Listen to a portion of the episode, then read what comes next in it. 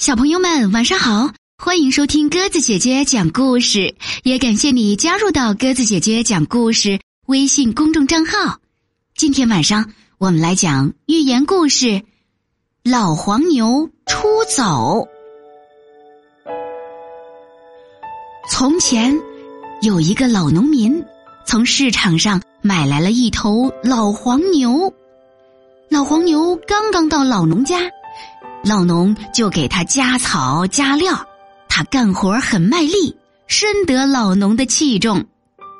第一次去耕田，老黄牛想，主人这么看得起我，我得好好干。老黄牛干完活回来以后，老农伯伯拍拍他那壮实的肩膀说：“老黄牛啊，累了吧？你辛苦了。”然后给了他好多草吃。又带他到清澈的小河里洗澡，老黄牛可开心了，自言自语地说：“主人对我真好，我是跟对主人了。”就这样，老黄牛给老农耕地开荒，老农获得了好收成。一个月过去了，两个月过去了，三个月过去了，老黄牛的活儿虽苦，但是他过得开开心心的。有一次，老黄牛带着蜜糖般的心情去耕田，在田里，即使再苦再累，甚至任由主人在鞭打嘲笑，他也毫无怨言。他想，主人这么信任我，主人的抽打嘲笑一定是我做的不够好吧？所以干活更加卖力。回来后，主人没给他加草。可是老黄牛饿极了，只好自己到草地上找草吃。他想，主人可能是身体不好，没去割草吧。然后吃了一些草，就去休息了。第二天早上，老黄牛还没吃过草，就被老农带到田里干活了。他看到主人走路那么稳重，吆喝那么那么有力，哞哞地说。嗯，主人不像有病啊，可是主人的脾气怎么这么坏呀？他不再多想，又继续在主人的抽打、吆喝声中拼命的干活。回到家里，又是自己到草地上找草吃，自己到那条清澈的小河里洗澡。回想以前他和老农的快乐时光，老黄牛不解的想。我拼命干活有什么错呀？老黄牛回到家了，去看看主人的草料库。他一看就心碎了，原来草料库的干草堆得高高的，但主人却舍不得拿出来给他吃。老黄牛流下了伤心的泪水，主动离家出走。那天晚上，老农不但发动全家人四处寻找。还上广播电视上去寻找，可是那头老黄牛永远不会再回来了。好了，小朋友们，今天晚上我们的故事就讲完了，感谢你的收听。如果喜欢鸽子姐姐讲的故事，欢迎你微信搜索添加公众号“鸽子姐姐讲故事”。明天晚上我们再见吧，晚安。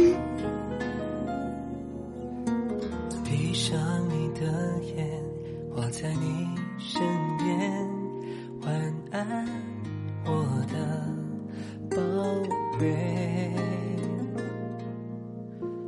微的呼吸，轻抚你的脸，此刻幸福。洋溢我们的世界，在这现实的生活有太多丑陋。感谢你让我遇见漂亮的你。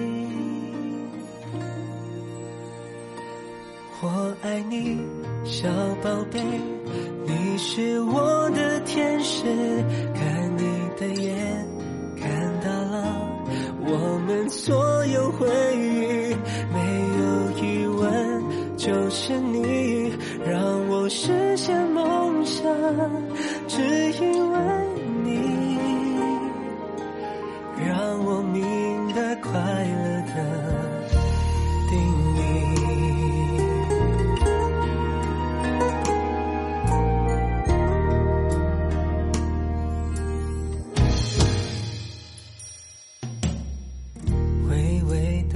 心轻抚你的脸此刻幸福养育我们的世界在这现实的生活有太多丑陋感谢你让我遇见漂亮的你。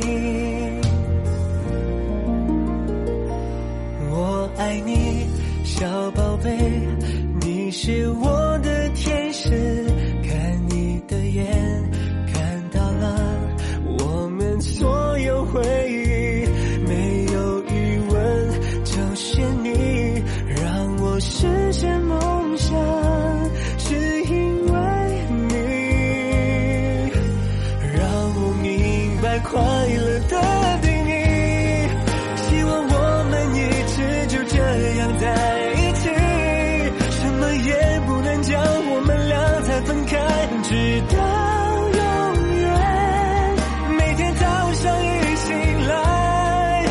就可